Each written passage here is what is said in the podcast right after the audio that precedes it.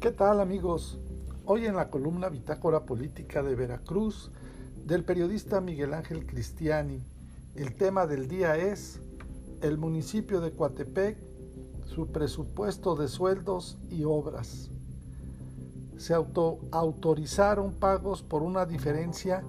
de 8.598.761 pesos no ejerció en su totalidad los recursos recibidos de la federación, pero tampoco los devolvió. Existe un saldo no ejercido de 1.438.829 pesos. Dos son los asuntos en los que la mayoría de los 212 ayuntamientos del estado de Veracruz incurren en irregularidades que han sido detectadas por el órgano de fiscalización del Congreso del Estado, el ORFIS. Se trata de los llamados servicios personales, que en realidad son los sueldos y compensaciones que se autoautorizan los miembros del cabildo, y el otro tema es el de los presupuestos en obras públicas. Así queda de manifiesto en el más reciente informe particular de las cuentas públicas de los municipios correspondientes al año 2020 y que fueron recientemente aprobadas por el Pleno de los Diputados locales. En el caso del Ayuntamiento de Coatepec no es la excepción y las observaciones que se le hacen a la actual administración son precisamente en los rubros de obras públicas, presupuestos y gastos en sueldos y prestaciones que se autorizaron por varios millones de pesos por encima de lo aprobado. Destaca la observación número FM 038, diagonal 2020, diagonal 034, que textualmente dice, con base en el estado analítico del ejercicio del presupuesto de egresos, clasificación por objeto del gasto, contenido en la cuenta pública 2020 se detectó que el presupuesto pagado por el ente fiscalizable en servicios personales al cierre del ejercicio es superior a la asignación global de servicios personales aprobada originalmente en el presupuesto de egresos, incumpliendo presuntamente los servidores públicos y o ex servidores públicos con lo dispuesto por los artículos 13, fracción quinta y 21, según, segundo párrafo de la Ley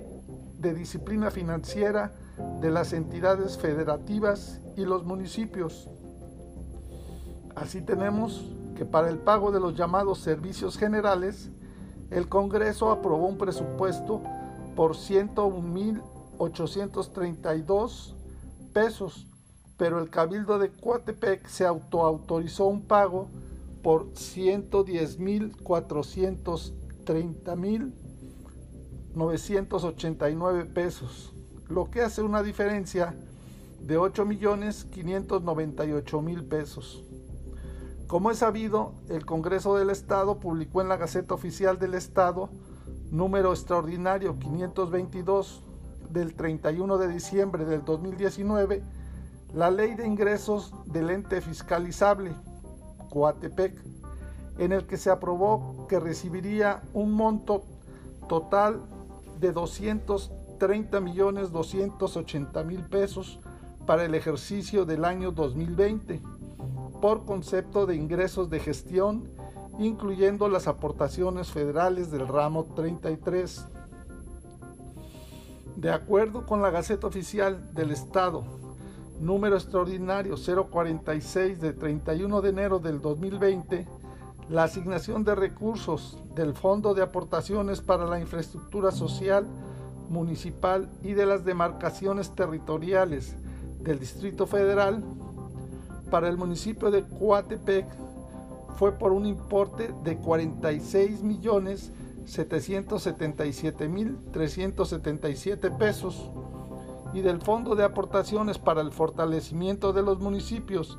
y de las Demarcaciones Territoriales del Distrito Federal, FORTAMUF, de 63 millones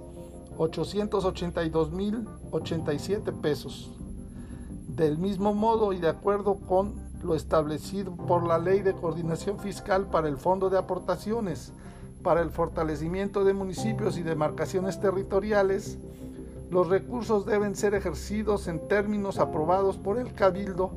y destinados exclusivamente a la satisfacción de sus requerimientos, dando prioridad al cumplimiento de sus obligaciones financieras, al pago de derechos y aprovechamientos por concepto de agua y a la atención de las necesidades directamente vinculadas con la seguridad pública de sus habitantes, por lo que se determinó que el ente fiscalizable, en otra de las 20 observaciones del ORFIS al Ayuntamiento de Coatepec, conforme a registros contables, conciliación bancaria y estado de cuenta bancario del Banco Mercantil del Norte, existe un saldo no ejercido conciliado de 1.438.829 pesos, lo que demuestra que el ente fiscalizable no ejerció en su totalidad los recursos recibidos, por lo que no cumplió con el principio de anualidad. Además, no fue reintegrado a la tesorería de la federación, incumpliendo presuntamente los servidores públicos y o ex servidores públicos con lo dispuesto por los artículos noveno transitorio, fracción quinta de la Ley General de Contabilidad. Así las cosas con los que ya se van, pero que no se van a poder ir porque antes tendrán que aclarar sus cuentas y cuentos de las irregularidades detectadas en las auditorías del ORFIS a las cuentas públicas del año pasado, más las que se acumulen en las de este año. Para más información del estado de Veracruz, te invitamos a contactarnos en nuestras redes sociales en internet en www.bitácorapolítica.com.mx. Hasta la próxima.